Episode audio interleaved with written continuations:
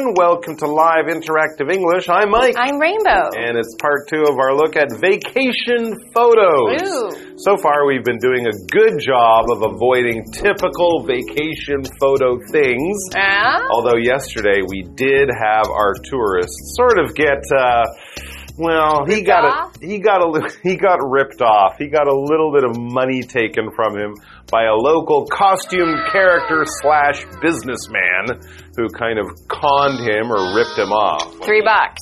Took a photo he didn't really want. So that's why today is going to be a great dialogue. This is more about improving your own photo skills. That's way you don't need other people to take your photos, so everything will be very, very safe. Are you pretty good with a camera?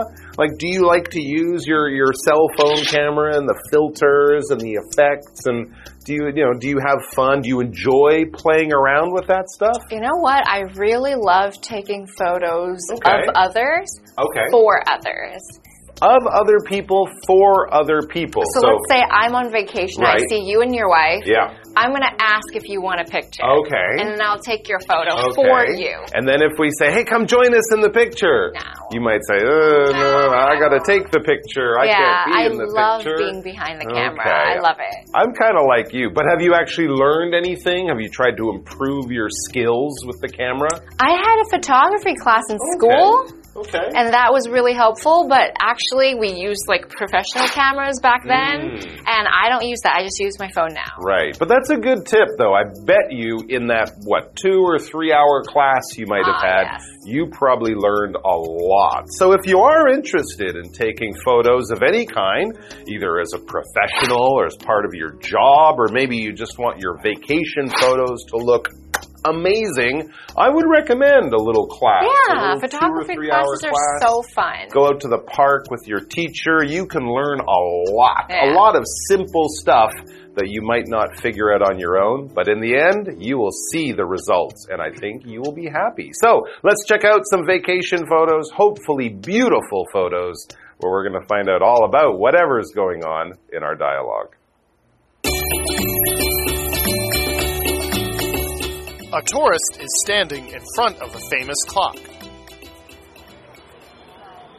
Excuse me, could you take my picture? Sure thing.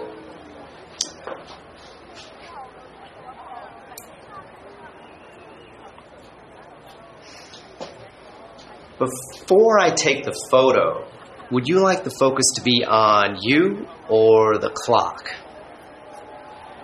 Hmm. I think it would be better if the clock is the focus. I want it to be the highlight. Sure, no problem.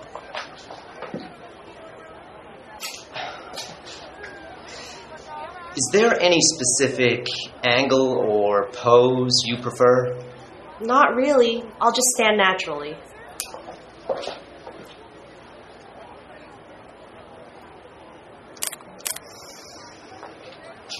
Thank you so much for your help. You're welcome. Enjoy your time here.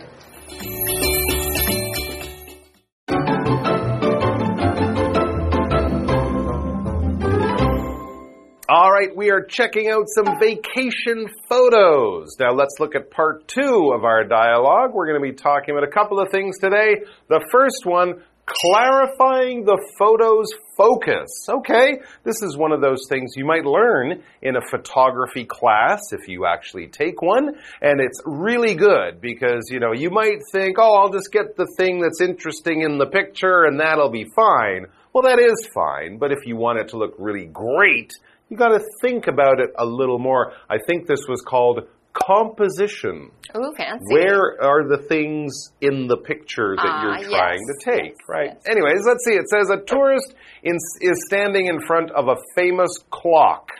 A famous clock. That must be Big Ben. That must be the Elizabeth. Is it the Elizabeth Tower? I believe in London, of course, at the Houses of Parliament. All right, so the tourist begins the dialogue. Excuse me, Yes. could you take my picture? No, I'm far too busy. Oh, wait, Oh, no, I'm a friendly person in London. So a friendly person would say, sure thing, which is like a very definite yes, absolutely. And then the uh, local person adds, before I take the photo, would you like the focus to be on you or the clock? Oh. Good question. Hmm. I wonder how well how this person is so well trained in photography. But yes, basically, do you want to be do you want to be the main thing in the picture or the clock the main thing with just you kind of over in the corner? What kind of composition are you looking for? Mm, I think it would be better if the clock is the focus.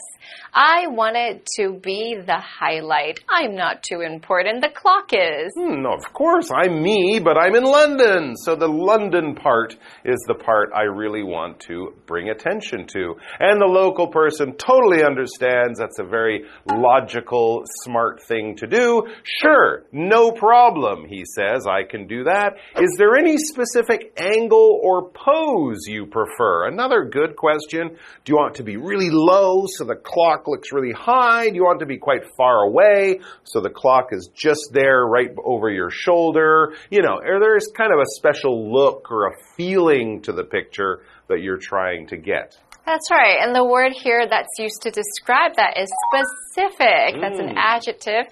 Specific is an exact thing. I want it to be just like that. I want my head to be here and the clock to be on my left. That's being very specific. I'm being detailed about what I want. Now, specificity is the noun, can be used to describe many things. For example, I want to buy a piece of bread. Is there a specific store you want to buy it from? Like, where do you want to buy that from? So I have a sentence for you.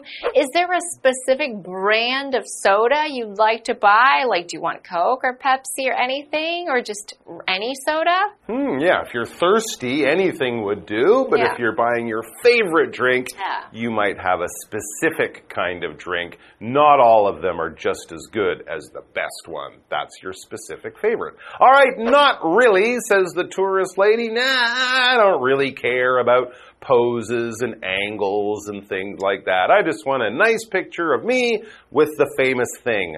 I'll just stand naturally, she says, and then the local takes the photo, click, or uh, thank you so much for your help, says the uh, the, the uh, tourist.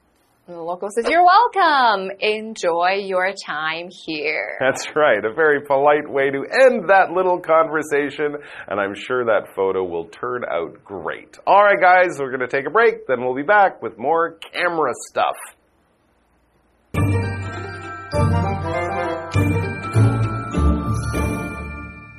Hello，大家好，我是 Hanny。我们今天要来继续看两段关于 vacation photos 的对话。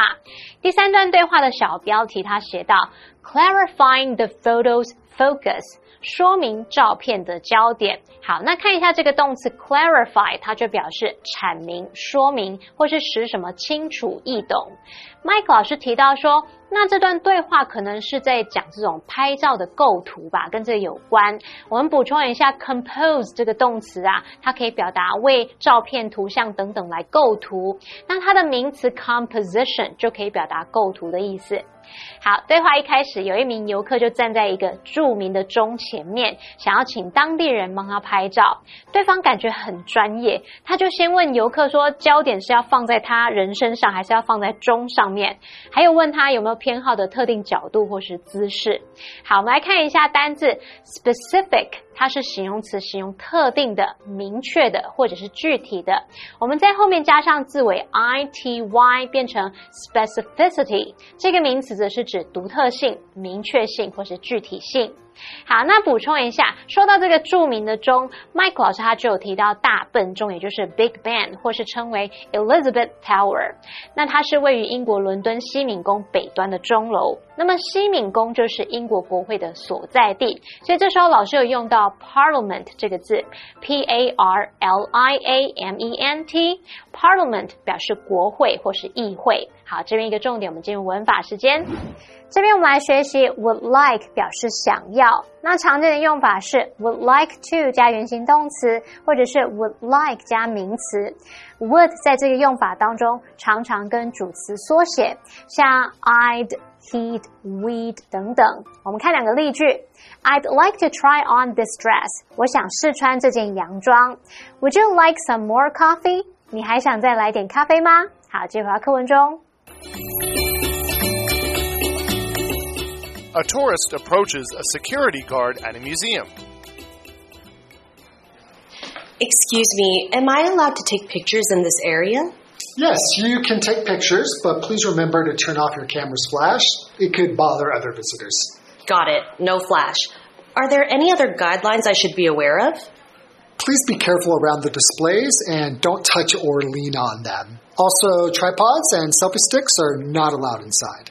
Understood. Luckily, I didn't bring either. That's good. Just making sure. Thank you for letting me know anyway. I'll be sure to follow the rules.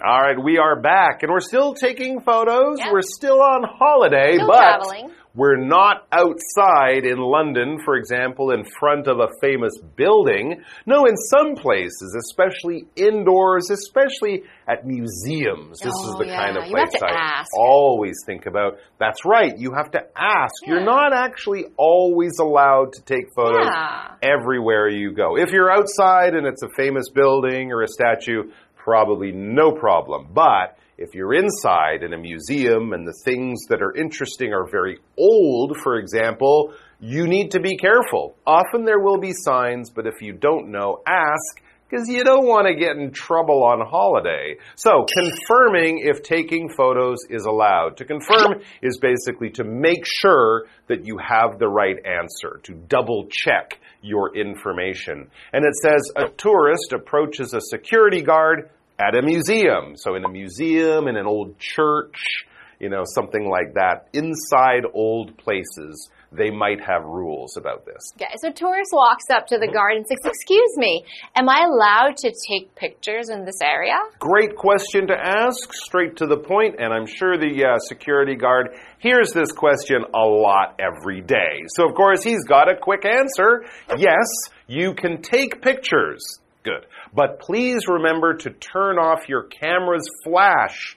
It could bother other visitors. That makes sense. That does make sense. And I think also the flash of the camera, that very bright light that the camera uses sometimes, especially when you're trying to take pictures at night or in the dark or inside out of the sunlight, that flash, I think it can also damage old paintings. Yeah, yeah. Right? So yeah. that's another reason they often ask you to not use a flash. It might just say no flash when you're taking pictures inside. The flash from the camera scared the cat. that very bright Mm. no flash light at the zoo. meant that went the, uh, made the cat go running. It really bothered that cat clearly. And if it something bothers you, that's a verb. It means it makes you upset.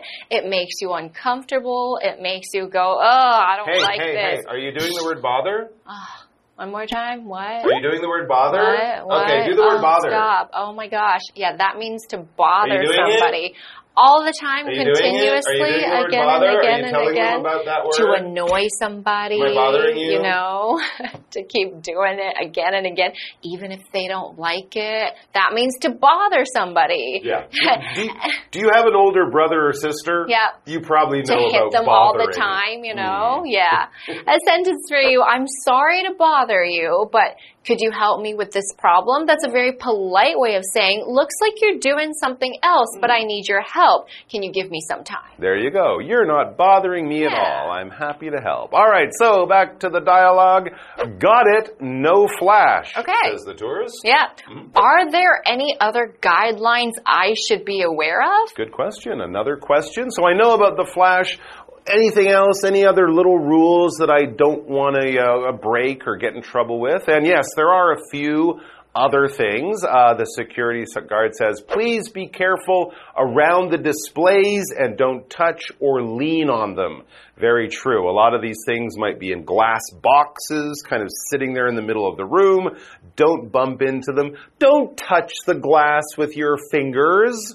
As my teachers used to say, you look with your eyes, you don't look with your hands. So, you know, respect other people, respect the museum, keep some distance, be nice and quiet, don't bother others, that kind of thing. It all makes sense. Also, here's a good tip for the people uh, with the who want to take pictures. Also, tripods and selfie sticks are not allowed inside. If you have those things, keep them in a bag. Don't take them out and start using them inside the museum. Selfie sticks, you know those sticks you put your camera phone on the end and you use that. A tripod has three legs. That's with a tri, like triangle. And this is what photographers might use with a bigger camera to make sure the camera doesn't move. But don't use those things and be very careful around the displays. Displays are basically all the things that the museum has to show you. It could be art displays, it could be displays of old jewelry or old things from homes or whatever, but basically the stuff in the museum that you are there to see, they're presented in various kinds of displays. For example, there is a display of Stone Age tools in the museum, in glass boxes and up on the wall and all sorts of places. Ah, Tora says, understood. I got the rules.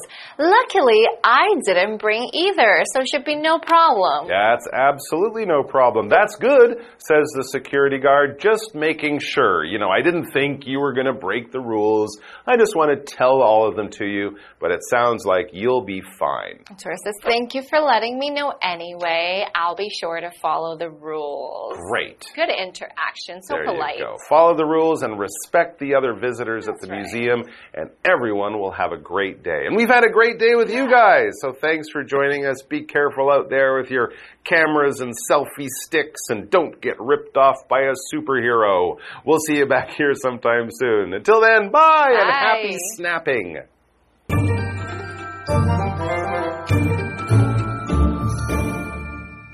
在第四段对话里面，一名游客走向博物馆的一名保全人员，想要问说能不能在那个区域拍照。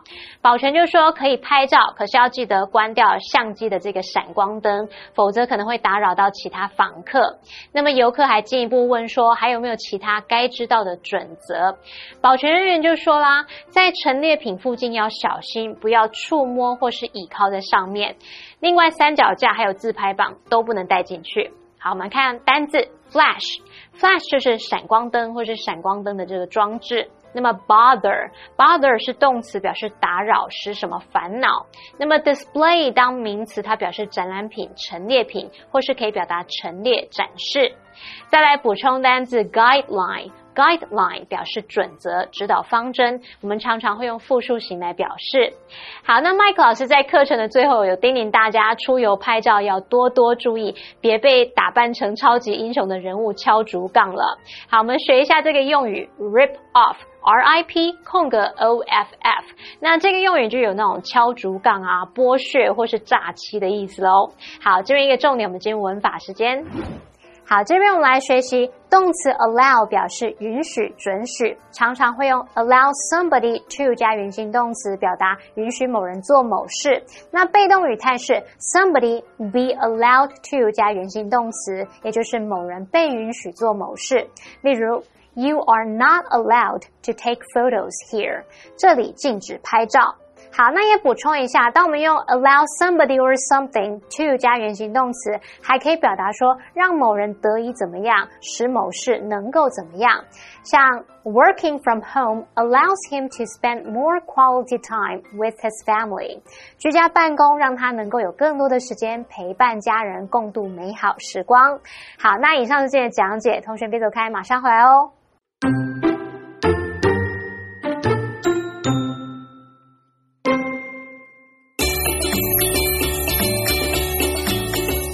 A tourist is standing in front of a famous clock. Excuse me, could you take my picture? Sure thing.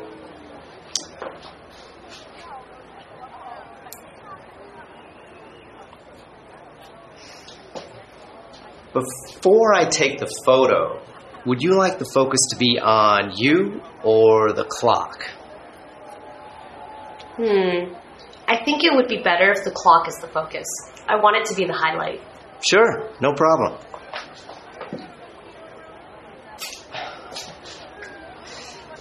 Is there any specific angle or pose you prefer? Not really. I'll just stand naturally.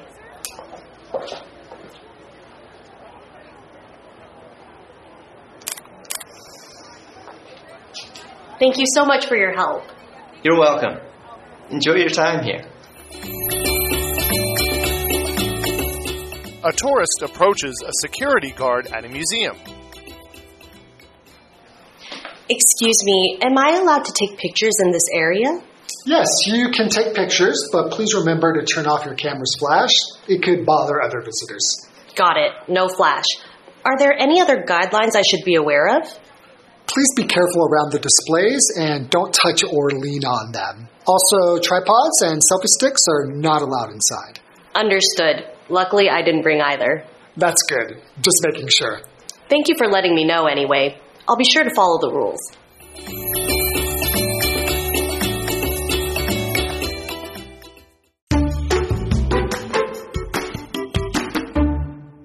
Today, we're going to take you to a beautiful place called Yuanlingzai Community. The Yuanlingzai community is located on the outskirts of Jiayi. Now, it's a really popular tourist attraction, and there are many, many fun places to check out. For example, the 100 year old lychee trees. And there's also the private guest house that is very big called Shunxing Yuan. You can go there and take lots of beautiful pictures as well. So let's take a look. The Zai community is located on the outskirts of Chiayi City. This community is a traditional dispersed settlement built in a hilly area. This place is a popular tourist attraction. There are now many hot spots to check out in the community. One of the most remarkable places is the 100 year old lychee trees. It is said that in the past, there weren't any lychee trees in Taiwan. During the Qing dynasty, these two lychee trees were the first ones that were delivered from Fujian province, China. Many farmers came here to get saplings. Now the lychee trees are large and lush. Many ripe lychees can be found on the trees. There is also a sign here that tells people all about lychees, including their origin. Another must visit spot is Sun Sing Inn. This place is actually a private guest house with a large lawn but it is open to the public. You can get a perfect view of Chiayi from here. Don't miss out on Happy Hill Bread Shop near Sun Sing Inn. Happy Hill is a store constructed from shipping containers that sells a variety of breads and meals. Many people come here to eat.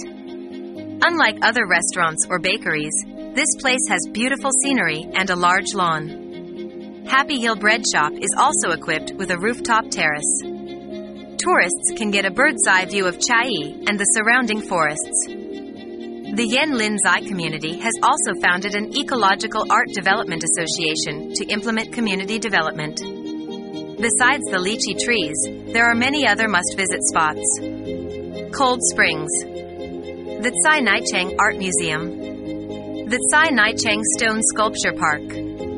The association is dedicated to the conservation of these sites. The association hosts festivals such as the Tung Blossom Festival in April and the Century Lychee Festival in June to promote the Yanlin Zai community. If you want to get away from the hustle and bustle of the city for a while, the Yanlin Zai community is the place to go. After learning about Yuanlingzai community, now we know that there are many places to visit and some festivals that you can attend as well. It certainly sounds like a lot of fun. Now, I hope you enjoyed the lesson today, and we'll see you guys next time. Bye bye.